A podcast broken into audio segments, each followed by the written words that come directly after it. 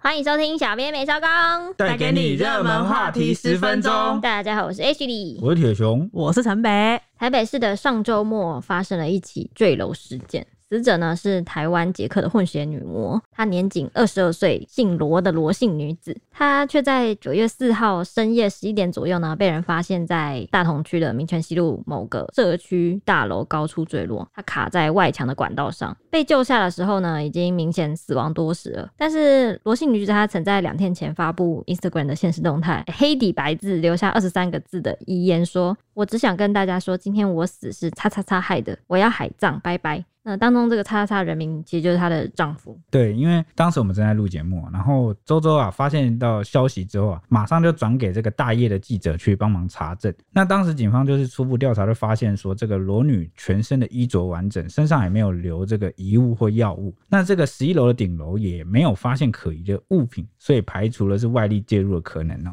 那其实呢，她的老公就是在裸女发文当天就曾经打电话报警，就称这个妻子情绪不太稳定，随时有可能寻短，所以希望警方能协助留意。所以当时远警就有就是到她的住家去查访了，但是因为没有发现异状，而且呢，就是联系同事之后也确定家里有人，所以就先行离开。可是这个裸女的家人不放弃，仍然在这个 PTT 贴出这个寻人启事啊，希望能够帮忙找人，就确定人平安这样。嗯，而且那个妈妈好像还有说什么，她已经失踪四十八小时，就一直问说你在哪里这样，贴文问说你在哪，所以呢，他们是一直到九月四号深夜，社区主委他就想到说，哎、他其实两天前有住户反映说，他们有听到很大声的坠地声，两天前，对，九月四号的两天前，也就是九月二号，，对，就有听到很大一声，就是然她后发文当天嘛，对不对？就是发文当天，其发实文就当天可能出事了。对对对，所以呢，那个社区主委想起来之后呢，他就赶快跑到他们大楼的顶楼去看一下，然后他就往下看，这才发现其实那个大楼墙面的管路有被重压的痕迹。之后他就是就是那种我有点嗯不好讲，嗯，然后管道堆中就疑似有一个人体就是黑色的阴影，看起来有人卡在那边就对了。她这个形容感觉就是很难被发现的地方。就是好它像卡看在到一个个东西。哦，但是因为可能光线或很暗的关系，其实你也难发现。而且大楼十一楼往下应该就是黑黑的，看不太其实清楚分不太清楚。但就是因为他想到有那个嘣的声音，所以他吓得赶快去报案，然后最后就真的在那个管道的阴影处寻获裸女的遗体。啊，天哪！，对，就是就在她那死，她死在那里两天，天，没有人发现欸呢、这这个让我想起几个月前我写过一则新闻，第一个就是毒虫哦，它在逃避警方的追击，那它就沿着这个屋顶跑，它结果跳哦，一我跳记跳得，一跳，嗯它就失足哦，就摔进了一个很狭小的防火巷里面。嗯然后呢，当时警方就追嘛，追人，哎，发现人怎么不见了，找不到。但他可能摔下去，他也就是重创，就就是起不来起不来。嗯然后也没办法求救。，对，然后可能他已经重伤了啊。结果呢，后来是怎么发现的？好、过了一个礼拜，有哦，这个也超扯的。过了一个礼拜，然后发出恶臭，有味道，对，有味道。然后那当地的居民一直找不到味道的来源，我就报警来找人。结果防警火巷怎么会完全没有人因为经那过？个一那个礼拜欸、它那个防火巷是头跟尾都是用铁门，因为你知道我们原本做防火巷的用意是为了防止失火的时候烧到隔壁嘛。对啊，但是因为后来很多宵小小偷啊都会翻墙那边乱爬，从所那边以偷东西你们会看到很多防火巷居然都是用封起铁来了门，。嗯，所以也就是说，它跌进了一个死胡同嗯。那前后都是铁门，没有人会通行的。所以后来警校来了之后，才发现里面有一具遗体，清查身份才知道是那个毒虫。就当时逃亡的那个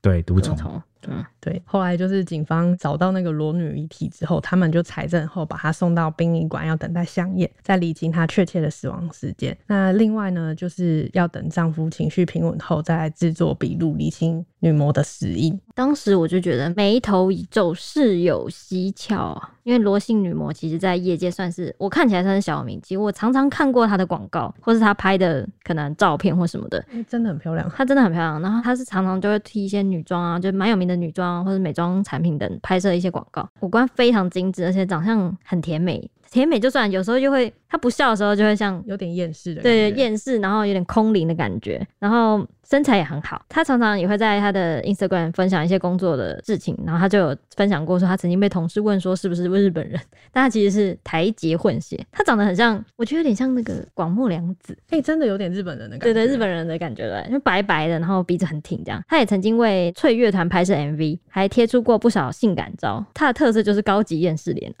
而且什么风格都难不倒他。他也在那个 IG 上自称自己是百变怪，吸引了很多网友的目光。这样，他有超过三万的粉丝追踪，搞不好各位的的那个， 探索偶尔会滑到对。对对，那就会有他这样。所以令人意外的是呢，裸女她其实之前就有透过 IG 发布一些不少负面的文章，就内容都蛮沉重，很难和她的外表啊，还有就是年纪就联想起来。因为就像她曾经说过，自己的生日是农历的七月十五号，就就是中中原普渡、哦，对，就是那个时候。嗯然后她就说，大家摆贡品就像在帮她 庆生，哎、我要讲，我也常常觉得那个我生日的时候，因为我生日是一月三号，我记起来，大家记起来了吗？然后我就常常觉得跨年烟火是在帮我庆生，我就 说：“哎、我生日，大家看一下我是你看一零一在放烟火这样。”好，我结束了。好，好，你继续讲。所以呢，她还有说过，就是过十八岁以后啊，时间过得好快，好可怕，不想变老。毕竟她。他是做模特嘛，嗯，嗯然后在跟之前还有发过说，如果今天就要面临死亡，我想要海葬；如果今天就要面临死亡，我想跟你说我爱你。那他最后一篇贴文是在六天前，他用英文写下：I miss the feeling that I used to have. I wish someone could tell me why I'm so fucking sad。意思就是他很怀念他以前那种快乐的感觉。嗯那就谁可以告诉我说为什么我现在会这么这么难过？你用英文念比中文还顺，对啊，你以后改全英文念好了，对啊。 没办法，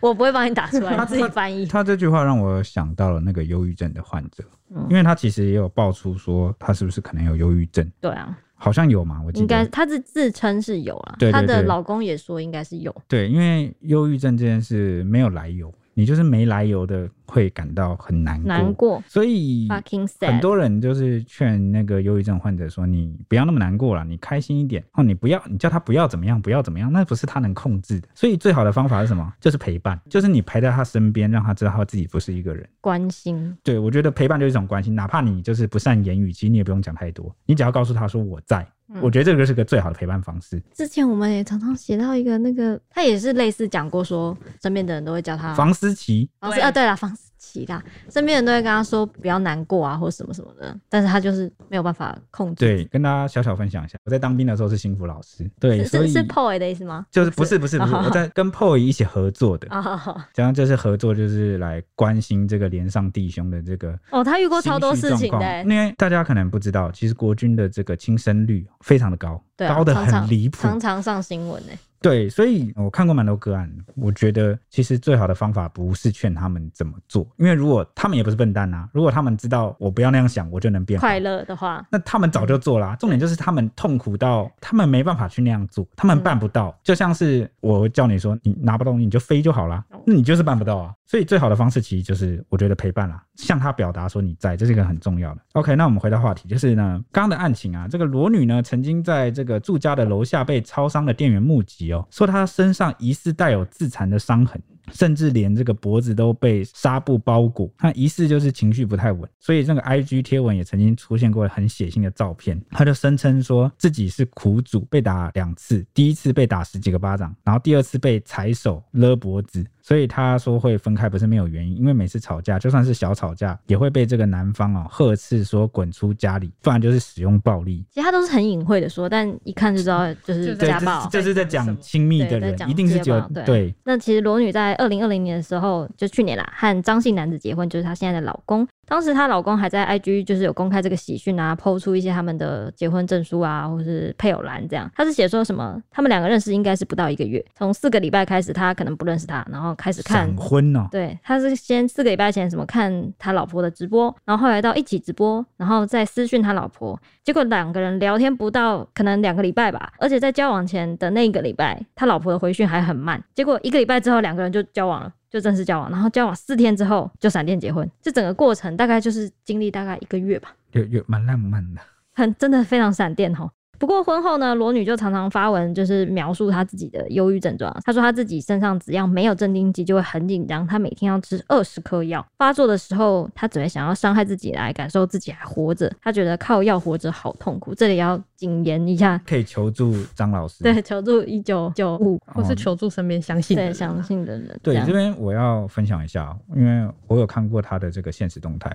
他曾经有一个现实动态，就是他指甲都被打掉了，嗯，就指甲就是牵在这个手指上。我那时候看了，觉得很痛哎、很指痛甲很痛，这个指甲不是酷刑吗？对，所以他可能有遇到一些问题。我当然我这边也不能说他到底是自残还是被被打男生什么对的我不确定哦。但是可见他真的是过得不太好，因为那也因为他常常抛出这些比较算是负面，或者是有一些内容其实都很引人揣测嘛，他不会讲的很明他不讲明义，嗯所以其实有很多吃瓜的这个网友啊，或是酸民啊，就可能看不惯他这样一直发文，好像不知道在讨拍干嘛，他就有去留言攻击他。有一阵子，他其实受到很多网友的议论跟攻击啊。对，那后来这件事情发生之后，我就看到有一些社团或者是有一些网友就开始推卸责任，我不知道他是不是他们是良心不安还是怎么样。其实很多人良心不安的，就是说哦，是他太脆弱啊，谁叫他跟到这个男的，他原本就忧郁症啊，不关我们的事啊。然后有些人就会有点自问自答，就嗯，应该跟我们没有关系吧？你懂吗？我觉得也是一种想要撇，想要掩饰自己的罪恶感，对，就是其实是有一点罪恶感的，然后也不确定自己对对对到底跟自己有没有关，但是又要安慰自己说，应该有其他因素导致的，好，或者是说那么多人去骂他，应该不差我一个吧嗯，的那样，但是就想要帮自己脱身，对。但我们真的不要成为这种人，因为你永远不知道你话语对每一个人的重量来说有多重。嗯，我觉得这个是大家可以去反思思考的。那如果嗯最近真的网络上很多发生这种，尤其是网红啊，或是一些艺人，因为一些霸凌或是那种被网友攻击的事情，然后嗯发生憾事，对，那最近越来越多。那谈到这件事，我其实也想讲一下，因为我们就是好几集、好几集、好几集之前，我们有录一集 Nana Q 的，嗯对，我们就有讨论到网友在怎么讨论他，那我们也有讨论到一些网络上的风向。我觉得我那时候，呃，哦，我们要反省一下。对真的我觉得我没有平衡或讲得很清楚一些事情，关于大家为什么整件事情会演变成这样。所以可能之后我们会找一集的时间再回头来讨论这件事。OK，那我们先继续这个。就铁熊开坑时间，OK。 对，我又开你要坑啊自了你要自己把那个坑给填满，对对对，好，那我们就继续讲下去。我们会一直说，就他可能会遇到一些什么事情的这个原因，是因为悲剧发生之后，罗姓女魔她的妈妈就强忍悲痛，然后她就受访，她就说她自己女儿的事，她说女儿结婚一年半以来。病情越来越严重，然后当时她和她老公结婚，她其实妈妈一点都不知道，她就说她气死啊，气死了，一直劝女儿要离开。可是女儿说她的人生已经被这个渣男毁了，然后还表示说她自己的人生已经没有未来了，因为男方还威胁她说，如果她去大陆，可能是工作还是怎么样的话，就要把她的裸照发出去，而且还要发在微博。然后罗妈妈还指控那个女婿一家人，就她其实不只说女婿哦，她说女婿一家一人，家人嗯，一直把女儿当做是坏女人。而且男方他平时都没有在赚钱，都是靠女生靠着他的女儿出门工作，所以才会说是她老公逼死她的女儿。嗯这关系非常的复杂。这一段总共出现了罗妈妈，嗯，然后张楠、老公的家人，老公还有老公的家人，就是张其家实人，就是婆家跟这个女方娘家对对对对各自的家人，还有当事两个人嘛。对，两个夫妻这样。对，就是总结来说，就是老公对老婆不好，嗯老公的家人对老婆也不好。 对，好对，就是婆家跟老公都对女生不好了。啊，对啦，对，谢谢铁熊。哎对对对对对对对对对对对，但是还有罗妈妈就说，她觉得说，如果她没有认识这个丈夫，那她二十二岁的女儿到现在还在念书，还活着。然后罗妈妈想要做的事，就是希望公布这些事，帮女儿讨回一个公道。我觉得二十二岁太年轻了。真的很可惜，大好的人生等着他。对，二十二岁，他你看他还做女模，然后做的其实蛮有起色，就大家都找他拍，他之后一定可以当一个很很厉害的模特这样。而且我看他的动态，很多就是他的后辈都会说什么遇到一个很厉害的前辈，就是什么摆拍他都会，只要上场就直接上场就直接来啊，然后就是各种各样都难不倒他，我就觉就得哇很有他天分对的，他看起来真的蛮厉害的这样。但是这个老公啊，就张楠，他事后反击说，他其实已经提告了。然后他觉得罗妈妈所言没有一句话是属实的，因为他说呢，从小这个妈妈罗妈妈就因为负债逃去大陆，而且对女儿不闻不问，才会导致这个罗姓女魔罹患了忧郁症，这是男方讲的。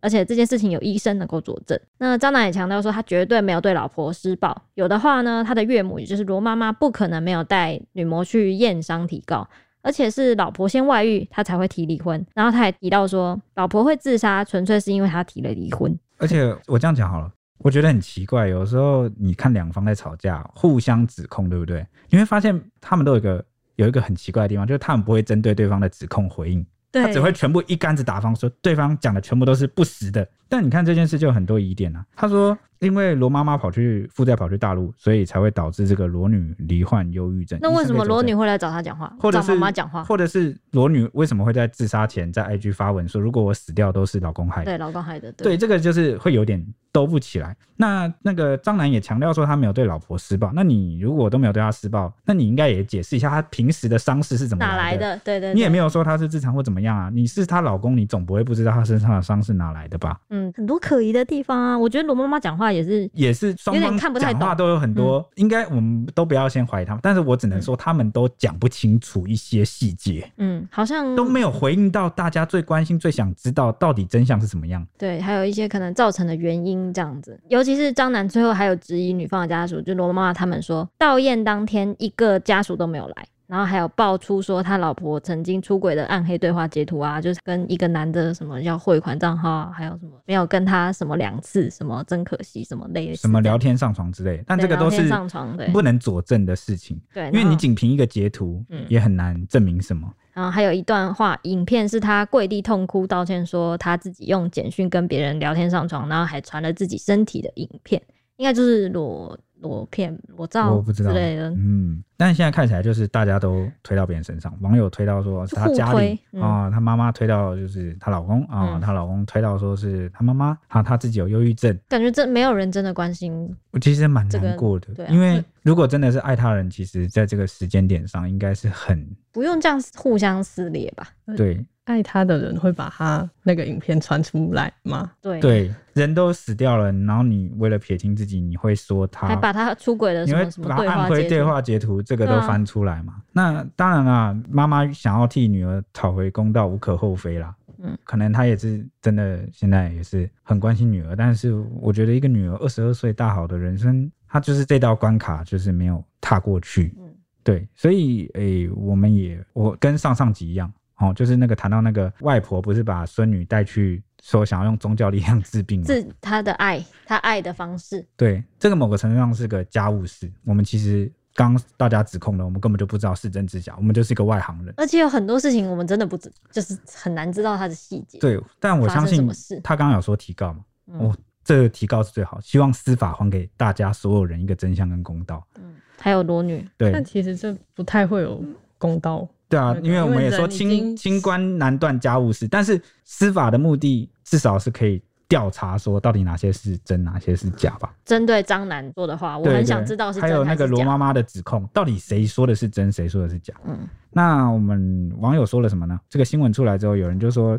啊、就他看来哦，两方都是压垮这个女孩的主因。那也有人说，感觉原生的家庭不幸福，让她很渴望拥有亲情、爱情，或是有一个家，但是最后却没有从任何地方得到被爱的感觉。那还有人从他的 po 文就是确实都是蛮黑感暗的觉很孤独，对，那还有人讲说，这个女方死前的 po 文就说，如果她死了是老公害的，嗯那老公难道不用回应一些什么吗？那也有人说，呃，我觉得男生怪怪的加一啊、原生家庭加择偶双重打击，很难让一个人知道怎样才是好好活着。他本来就需要被帮助，但这时候消息才传开已经太晚了。但这种意识和关怀永远的不晚。那我觉得他讲的也蛮不错，因为我刚刚不是有讲最说重，要的就是有一些网友为了就是把罪恶感给抛掉，嗯，好、就指控他说他谁叫他自己选这种老公哦，所以这一切都是他咎由自取。听了真的是流汗哎、哎、我，对，呃、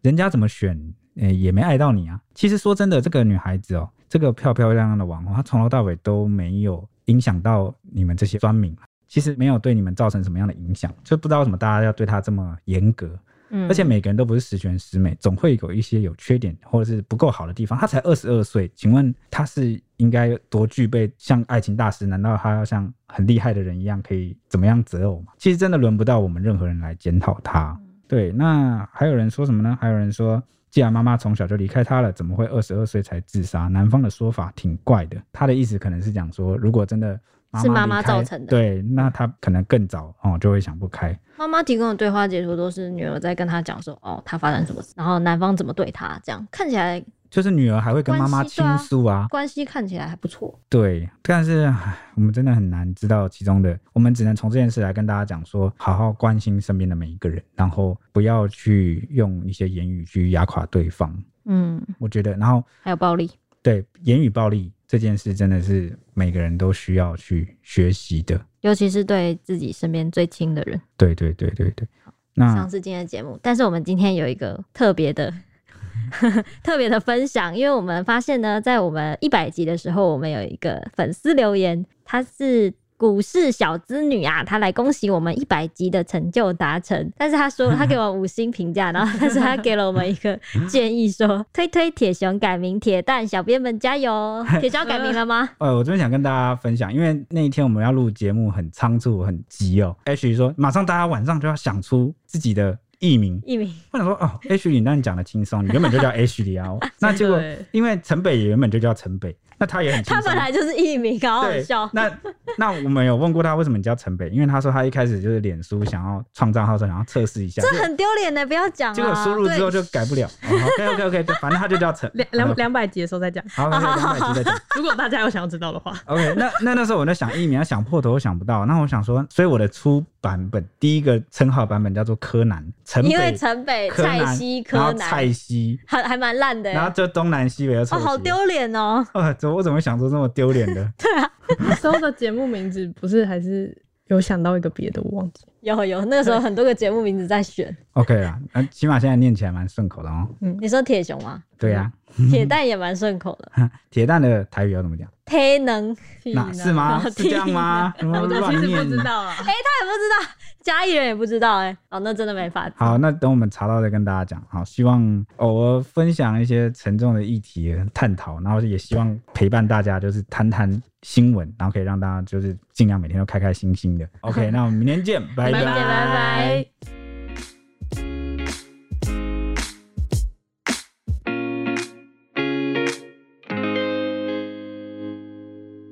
Hello，各位听众朋友，大家好，我是主持人铁熊。我是周周，我是李阳，每周五晚间九点，敬请锁定《料理之王二》，在家安心学做菜最轻松。九月十日将播出第十二集。除了有首席导师松露主厨厨佛瑞德 Fred、台菜厨师阿发斯、亚洲厨神 Jason Wang 王凯杰，还有日本型男主厨 Masa 与东升直销电商王世军行销执行长担任飞行饕客，跟你一起分享美味的料理哦。欢迎大家订阅《料理之王》YouTube 频道，随时掌握最新的节目资讯哦。